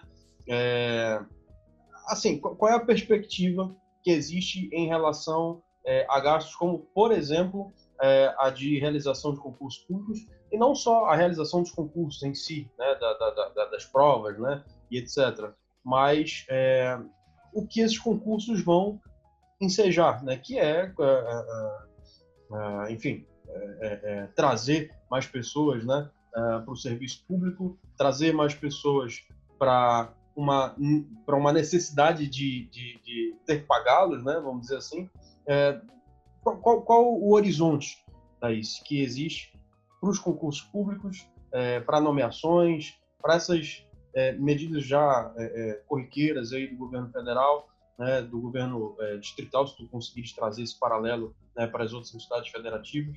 É, e queria também que tu trouxesse um comentário sobre é, cancelamento, suspensão de concurso. Existe algum concurso que nesse período de pandemia tem conhecimento de cancelamento, de suspensão, algum que tenha sido suspenso e vai ser realizado ainda, tanto em âmbito federal quanto em, em âmbito de outros entes federativos? Sim, vamos lá, vou responder de trás para frente. É, primeiro, a questão dos concursos, a gente sabe aí que desde o começo do, da calamidade pública, uma série de concursos foram suspensos ou cancelados. A gente teve aí Polícia Civil do DF, prefeituras de diversas regiões, assim, mas muita mesmo, mais de 50, é, ISS Contagem, é, FGDF, assim, é uma lista de mais de 50 concursos que foram cancelados, assim, muito mais é, cancelados não, foram suspensos, né? E alguns foram cancelados.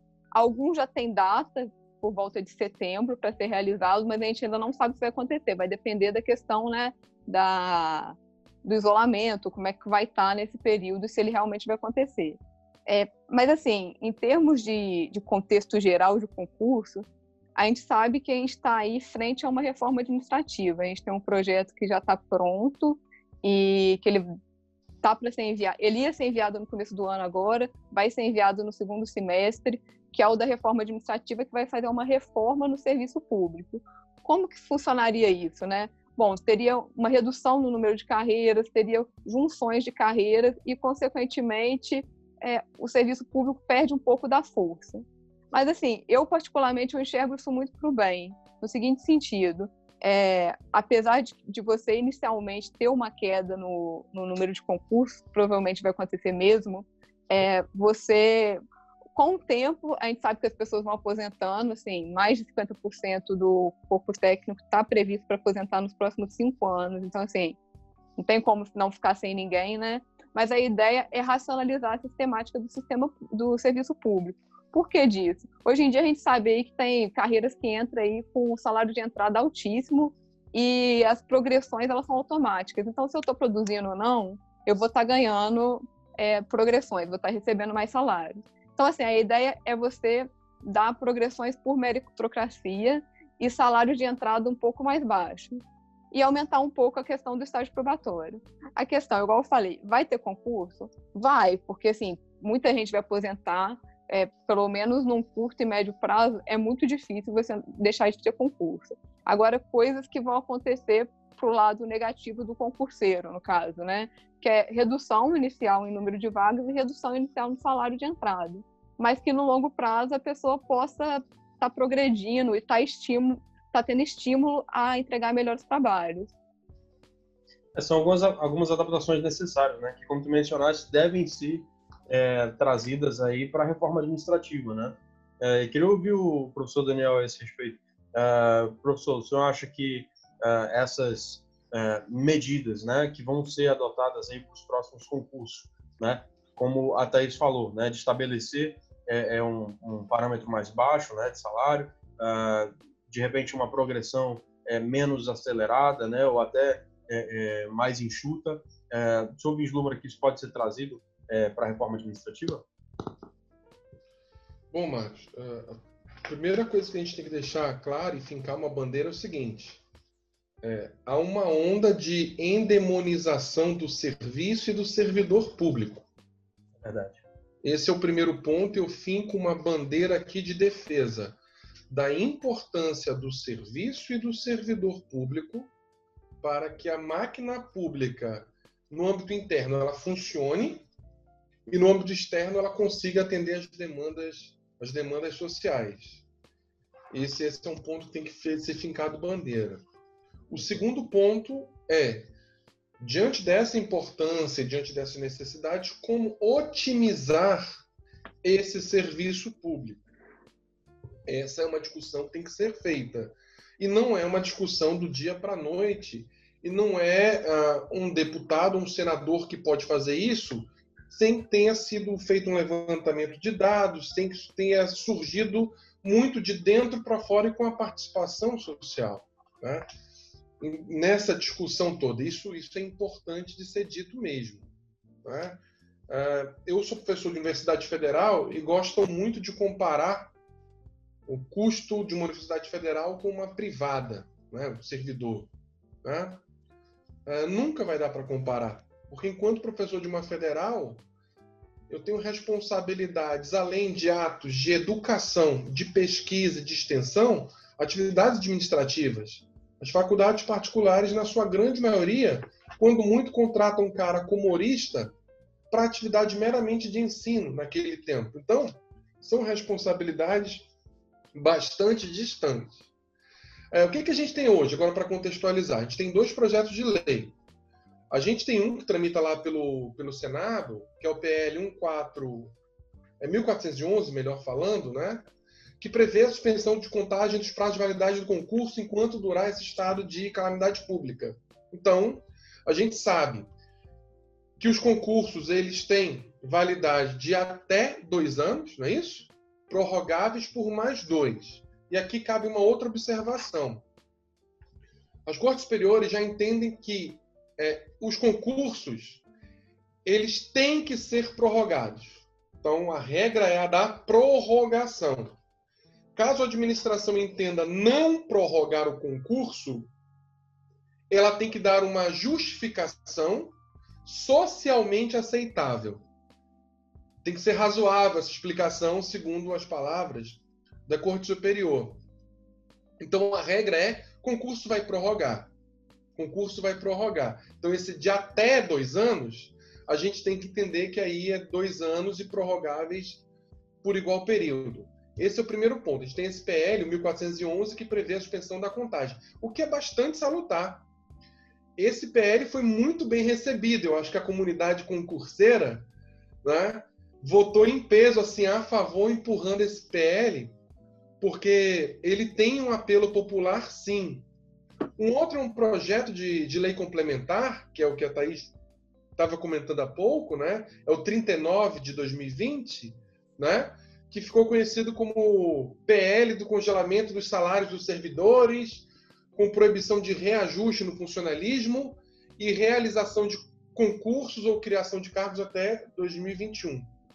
Contingenciamento de gastos nesse período uh, é mais do que bem-vindo, é o correto, é o razoável.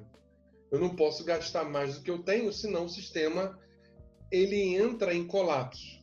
Tá? Então, é uma situação excepcional que exige isso. Vou congelar salário e vou proibir o reajustamento com esse período aí, até fim de 2021. Ok. Agora, eu não vejo com bons olhos a questão da proibição da realização de concurso público e da criação de cargo. Por quê? O concurso público ele é regido por uma palavra, necessidade. E a necessidade é algo por demais dinâmico. Se eu tenho a necessidade, o cargo já existe, e esse cargo não está provido, a administração pública, em nome do princípio da eficiência, deve prover esse cargo. E como que ela faz isso? Através de concurso público. Se eu tenho cargo vago, significa dizer que a otimização e a realização daquela tarefa não está sendo adequada. Significa dizer que alguém está sobrecarregado. Significa dizer que a máquina, enquanto organismo, ela não funciona adequadamente. Esse é um ponto que eu defendo e é um ponto que tem que ser observado dentro desse cenário, que a gente tem que ter muito cuidado nessa linha tênue de proteger o erário, proteger os recursos públicos, direcionando esses recursos para recuperar o Estado pós-pandemia, para separar isso de uma agenda oportunista que é de endemonizar o servidor e endemonizar o serviço público. O concurso está em andamento, viu, Marcos? O concurso está em andamento com os candidatos já inscritos. O que, que eu vou fazer? Eu espero a pandemia passar e realizo as provas. Concurso está em andamento, eu já fiz a primeira fase, eu faço a segunda fase, se der para fazer essa segunda fase, a depender do estado e do município que eu esteja, mantendo os regramentos sanitários de isolamento. Menos pessoas numa sala de aula, bem menos pessoas. Se for só entrevista, eu faça isso daí de forma virtual, que não atrapalhe o andamento, porque a gente sabe o quão prejudicial é para a performance do concurseiro, ele está embalado e vir um banho de água fria. É, o cara já foi aprovado, ele tem direito subjetivo à nomeação. Quando essa nomeação vai acontecer? Bom, a administração tem a discricionariedade de nomear dentro do prazo de validade do concurso. Com a ressalva que, se tiver um contratado ocupando a vaga de um concursado, esse, esse concursado ele tem que imediatamente ser nomeado. Ponto. Passado o prazo de validade do concurso, aí a administração já perde esse essa prerrogativa potestativa de poder é, nomear ou não quando ela bem quiser, é uma potestade dela, um poder nomear ou não, dentro do âmbito de discricionariedade, e ela passa a ter que nomear, passada a validade do concurso. Aí surge uma outra questão. Nós não sabemos como estarão os cofres públicos pós-pandemia, mesmo a pessoa diante de um direito subjetivo à nomeação. Então, qual é o correto? Lembra lá daquela governança pública que eu falei? Que eu falei de gestão de risco, gestão de crise? Eu tenho que ter um plano de trabalho transparente, adequado, que dê a previsibilidade quando essas pessoas serão nomeadas. Porque senão isso acaba sendo usado como subterfúgio, sabe por quê, Marcos? Reserva do possível. E a reserva do possível fica aí ad eterno e as coisas não acontecem. Eu vejo as coisas muito dessa forma, sabe? É, trouxemos à tona aqui esse princípio, inclusive, é, num episódio do Abajur que a gente teve sobre continuidade de serviços públicos em meio à pandemia.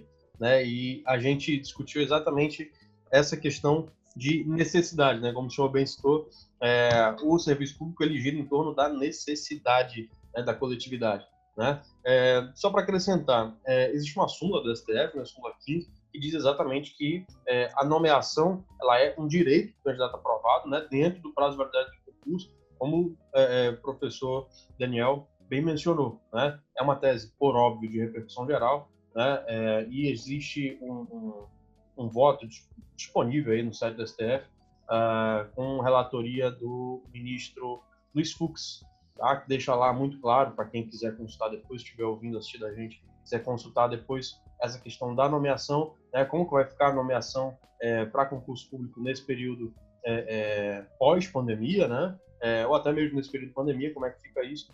Pode dar uma acessada lá no próprio site do STF, tá bom? Uh, bom, é, e assim, vale como curiosidade, um concurso, professor Daniel, seu vídeo está desligado, um concurso do do estado do Paraná, concurso da Polícia Civil e concurso da Polícia Militar do estado do Paraná estão em curso. Uh, até dia 2 de maio, dia 2 de maio não, dia 2 de junho, se eu não me engano, é, dia 2 de junho, uh, estavam abertas as inscrições para o concurso da PCPR e PMPR, né? É, é curioso, o governador Ratinho Júnior, no caso, uh, até divulgou é, é, não, não, sei de que forma ele divulgou, não vou correr o risco de falar besteira, mas foi veiculada né, uma declaração dele, uma declaração de um deputado lá do estado do Paraná, é, de que esse concurso seria cancelado, né, ou seria ah, suspenso, enfim. Bom, nada disso aconteceu, as inscrições se mantiveram até dia 2 de junho e o concurso vai seguir. A prova está marcada para final de julho. Vamos ver se ela vai ocorrer. Lembrando que alguns estados no sul estão estão com, com a questão da, da, da, convivência né, municipal, vamos dizer assim, então com a questão do movimento, né, da circulação é, é, urbana já é, nativa, né, isolamento social praticamente é, é, concluído com sucesso, né, vamos dizer assim.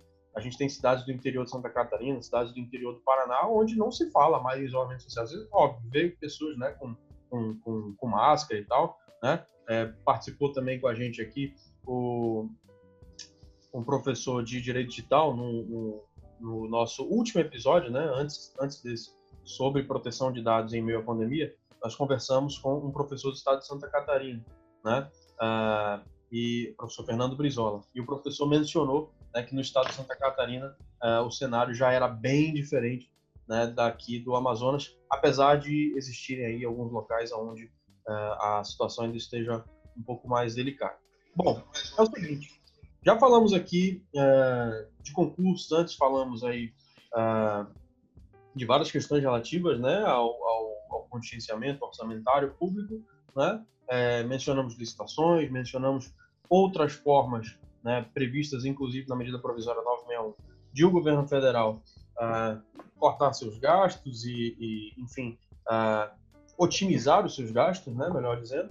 E agora eu quero tratar com vocês, né, para a gente ir até finalizando, uh, sobre a possibilidade de, de prática, né, prática efetiva, né, do que diz a PEC do orçamento de guerra, né? É mais uma questão que eu vou jogar para o ar aqui. Quem quiser responder, responde, fica à vontade. Vocês vislumbram que a PEC do orçamento de guerra, né, que é, foi promulgada recentemente, ela que traz como novidade né, é, várias medidas aí de contingenciamento orçamentário, é, como que ela auxilia, né, qual o papel da PEC do orçamento de guerra em todo esse contexto que a gente trouxe no episódio de hoje. Joguei pro céu.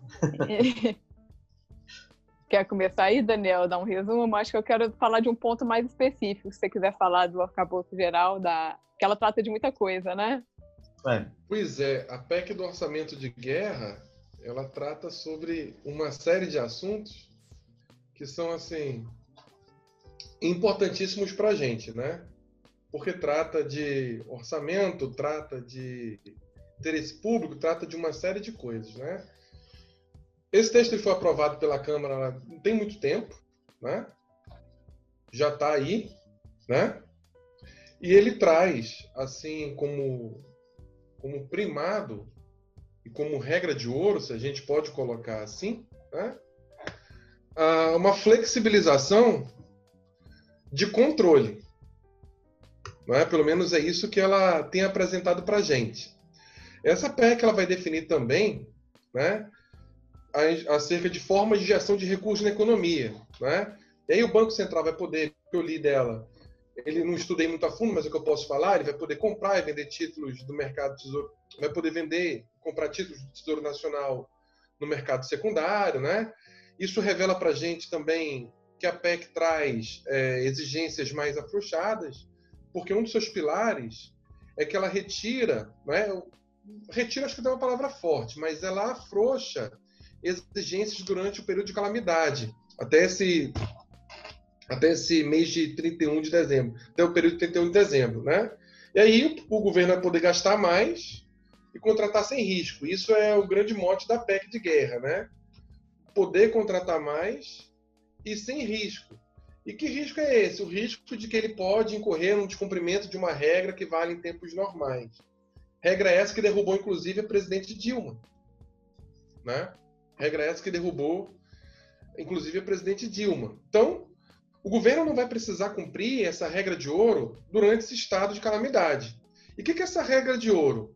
Ela impede que o governo se endivide para pagar despesas correntes, como salários, aposentadorias, gastos para manter a máquina funcionando. É, os Estados Unidos faz uso disso até constantemente lá, entendeu?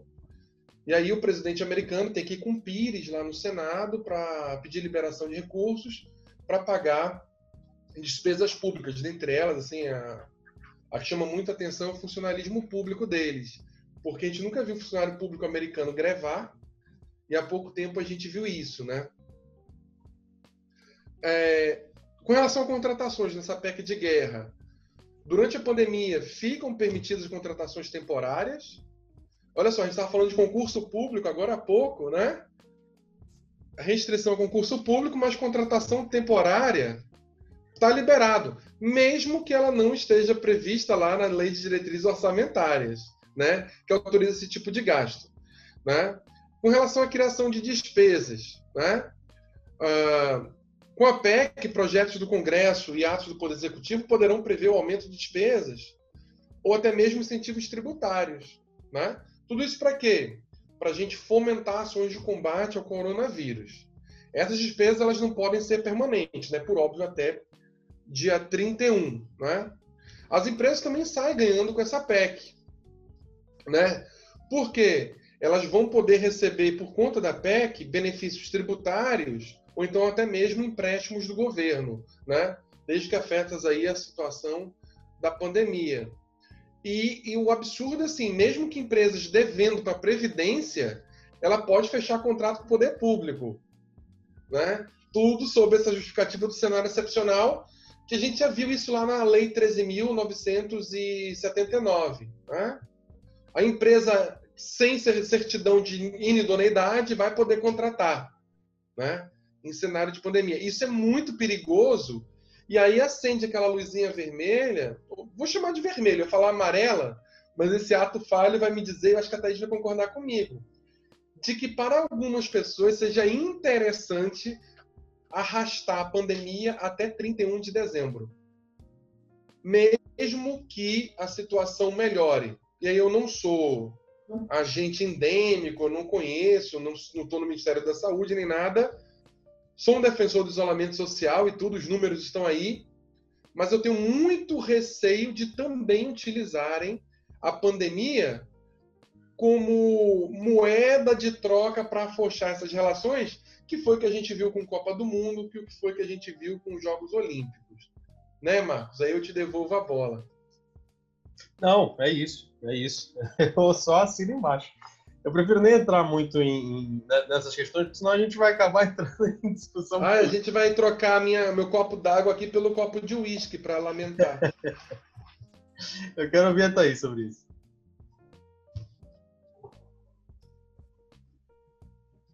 Thaís, tá... É, eu estava no modo, né? É, bem isso aí, como o professor Daniel fez um apanhado geral, né? é, muito bem, falando dos principais pontos. E é realmente preocupante essa questão de você abrir a porteira dos gastos nesse momento, porque estamos numa calamidade pública, né? Por que não aprovar um monte de coisa que a gente estava pensando em aprovar antes? Mas os dois pontos que eu acho centrais da PEC, até o professor Daniel abordou, e eu vou falar um pouco mais sobre isso, é a questão da flexibilização da regra de ouro e a questão da possibilidade do Banco Central estar tá comprando títulos no mercado secundário. Bom, vamos lá. Primeiro, a regra de ouro. Regra de ouro fala que é, a gente não pode estar emitindo dívida para pagar despesa corrente. Por que disso, né? A gente tem as despesas correntes e despesas de capital. Despesa de capital é, por exemplo, vou construir um hospital que vai durar aí por diversas gerações. Posso fazer dívida para pagar ele? Posso, porque várias gerações vão usar, eu posso colocar para várias gerações estarem pagando. Agora, a despesa corrente, que é pessoal, a luz, aquela coisa que a gente está pagando todo mês. Eu posso fazer dívida para pagar? Não, porque senão vira uma bola de neve, né? Eu vou acumular dívida em cima de dívida. Só que é, essa PEC, ela flexibilizou né, a, a questão da regra de ouro. Então, nesse período de pandemia, eu posso sim estar tá emitindo dívida para pagar essa despesa corrente. Eu espero que ela não se mantenha para os próximos anos mesmo, né?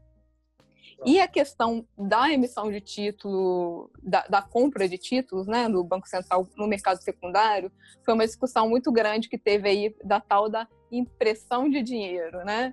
Porque o que, que acontece? É, o Banco Central ele é uma entidade, assim, que qual que é o objetivo dele? Ah, estabilidade da moeda e estabilidade financeira. A partir do momento que ele pode comprar títulos no mercado secundário, ele está injetando dinheiro na economia, porque eu tenho um título, né? Aí eu pego e vendo para o Banco Central, eu estou trazendo dinheiro para a economia e o Banco Central fica com o meu título. Qual que é o problema disso? Uma série de problemas econômicos que a gente pode ter, como, por exemplo, inflação, que é o clássico, né? aumento geral de preços, quando você tem aí é, muito mais dinheiro na economia do que estava se esperando, você tem um aumento de preço e isso começa a distorcer muitas coisas. Aí tem uma discussão, ah, mas é pandemia, não vai ter inflação e tudo. Então, assim, eu acho que a questão é como que isso vai ser colocado em prática, como que vai ser feita essa compra, o Central vai comprar dividendo, vai comprar título, vai assim, a forma que o desenho foi implementado é o que vai gerar os resultados da medida. A medida abriu esse espaço e agora a gente tem que ver como que ela vai ser implementada. É, é isso aí. É um, é um cenário é, absolutamente imprevisível, como mencionamos né, durante esse episódio todo e que está ensejando é, a adoção de medidas, inclusive, como, é, como essa, né, como uma, uma promulgação de uma emenda constitucional própria para esse tipo de situação. Óbvio, né, que em se tratando de PEC, né, ela institui um regime é, é, extraordinário, né, é, tanto da parte fiscal quanto da parte financeira, quanto da parte de contratações, é, é, contratações públicas, né, de um modo geral, ah, e não só para esse período, né? Embora ela vá acrescentar né, ao ADCT é, a redação do artigo 115 né, do ADCT, é, essa, essa, essa necessidade, né, acrescenta né, que existe uma necessidade em função de calamidade pública, né, decorrente inclusive de pandemia, né, é, ela serve, né, vai servir para eventuais cenários futuros em que a gente precise né, de, uma, de, uma, de, uma, de um regime extraordinário adaptado. Né? É curioso isso e com certeza, né, você que está nos escutando que, que, que, é estudante, né, que é concurseiro, vai precisar é, ter esses conhecimentos que a gente trouxe aqui para estar, tá, enfim, apresentando boas respostas aí nas suas provas. Tá certo? Bom, é, eu quero já fazer as minhas considerações finais aqui antes de ouvir vocês. Uh, quero agradecer por demais a presença de vocês. Para mim foi uma grande honra. Para mim foi um grande prazer ter aqui vocês. É, como eu falei, é a primeira vez que a gente traz alguém que não é da comunidade jurídica, né, como a Thaís, que, ó, vou, vou, vou te falar, fechou com, com, com, chave de ouro, sabe, o, a discussão, vamos dizer assim, porque é, conseguiu trazer aspectos que são paralelos aos, aos jurídicos, né, é, só que na área mais específica do assunto que a gente trouxe aqui, como é a área da economia, né, para tratar de termos técnicos de economia que a gente não ia saber falar. Né? A gente já trouxe aqui no Maju advogados, delegados, promotores, juízes, mestres de direito de uma forma geral, é, e está tendo aqui uma economista com a gente. É um prazer muito grande também. Acrescentou demais. Muito obrigado, Thaís. Muito obrigado ao professor Daniel, é, que é uma honra. É, já tive contato anterior com o professor Daniel. É a primeira vez que a gente está tá, tá tendo um espaço para conversar um pouco melhor, né? E sobre temas que são de relevância jurídica. É sempre um prazer. Muito obrigado a você, gente. Começo com as considerações finais da Thaís. Ladies first. bom, vamos lá. É, bom, foi um prazer participar aí, um prazer conhecer vocês, debater essa, essas questões de orçamento, contingenciamento nesse período de pandemia. Eu realmente acho também que essa relação economia e políticas públicas com o arcabouço jurídico, né? Só tem a ganhar quando a gente consegue aí, construir uns diálogos construtivos, e porque assim muitas muitas coisas a gente lá que estudou muita economia e tal não sabe em termos legais como aplicar ou como não aplicar, e às vezes muitas coisas que são mais técnicas também fica mais difícil para quem é do direito entender. Então, foi um prazer estar participando aí. Obrigadão pelo convite. E é isso aí. Professor Daniel. Marcos, muito obrigado pelo convite de poder conversar sobre um tema bastante importante, mas ainda a oportunidade de lhe conhecer, né? E também conhecer uma colega, Thaís. Fiquei muito feliz e deslumbrado com a tua explicação sempre objetiva e muito clara, viu? Vamos manter o contato, vamos estreitar laços Aqui a universidade está de portas abertas para que a gente possa promover e estender projetos. E eu sou entusiasta, viu, Thaís, viu, Marcos, de que a gente tem que falar sobre a administração pública. Caiu aqui o vídeo. Saiu, Esse saiu. Troço. Ele é, é o filtro anti-gente feio, já falei disso para vocês. Mas que a gente tem que ver os estudos de forma sistêmica. É, eu leio, leio, estudo, estudo, vejo livros de autores até renomados em direito administrativo dizendo o seguinte: olha, ao direito administrativo cabe tão somente reflexão sobre a engrenagem da máquina pública. Então, para a gente não interessa se o barco está indo à esquerda ou indo à direita. A gente quer saber se a máquina está funcionando conforme o manual. Eu acho que isso é uma visão absurdamente limitada, porque eu não consigo falar de direito administrativo sem falar das, das ferramentas de gestão pública, sem falar de ciência política, sem falar de teoria do Estado, sem fazer uma análise econômica do direito, né? sem falar de administração pública. Enfim, e esse papo foi muito frutífero para mim. Fiz uma série de anotações aqui que depois eu vou depurar o estudo, viu? Muito obrigado. Perfeito, perfeito. Eu que agradeço mais uma vez. Bom, a você que acompanhou a gente nesse episódio do Abaju aqui, uh, se eu não me engano é o oitavo, nono episódio do Abaju já. Muito obrigado por ter nos acompanhado até aqui. Se você está assistindo a gente pelo YouTube né, e gostou desse conteúdo, dá um like, ajuda o, o, canal bastante, né? Compartilha com outras pessoas que você acha que pode é, tirar proveito, pode tirar valor desse conteúdo, tá? A ideia é tão somente agregar, levar valor é, de qualidade, levar informação de qualidade, tá? Comenta aí embaixo o que você achou do episódio, né? Dá alguma sugestão de tema que a gente possa estar trazendo aqui no futuro também. Se você está escutando a gente no podcast, né? Compartilha também com as pessoas que você acha que pode tirar proveito disso aqui, tá bom? Muito obrigado e até o próximo episódio do Abajur.